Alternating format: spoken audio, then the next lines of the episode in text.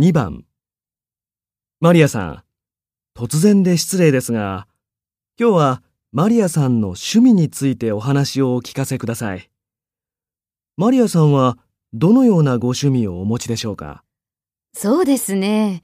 私の趣味は、一人旅ですね。一人旅？ええ。ちょっと時間ができると、すぐどこかに出かけています。お時間ができるとすぐにお出かけになる。一人旅というより、貧乏旅行です。どうして一人旅のご趣味をお持ちになったんですか？前にとても忙しくて、ゆっくりいろいろなことを考える時間がなかったんです。東京で働いていると、次々にいろいろな仕事が飛んできて、それで一人旅をしたいと思うようになられたんですね？ええ。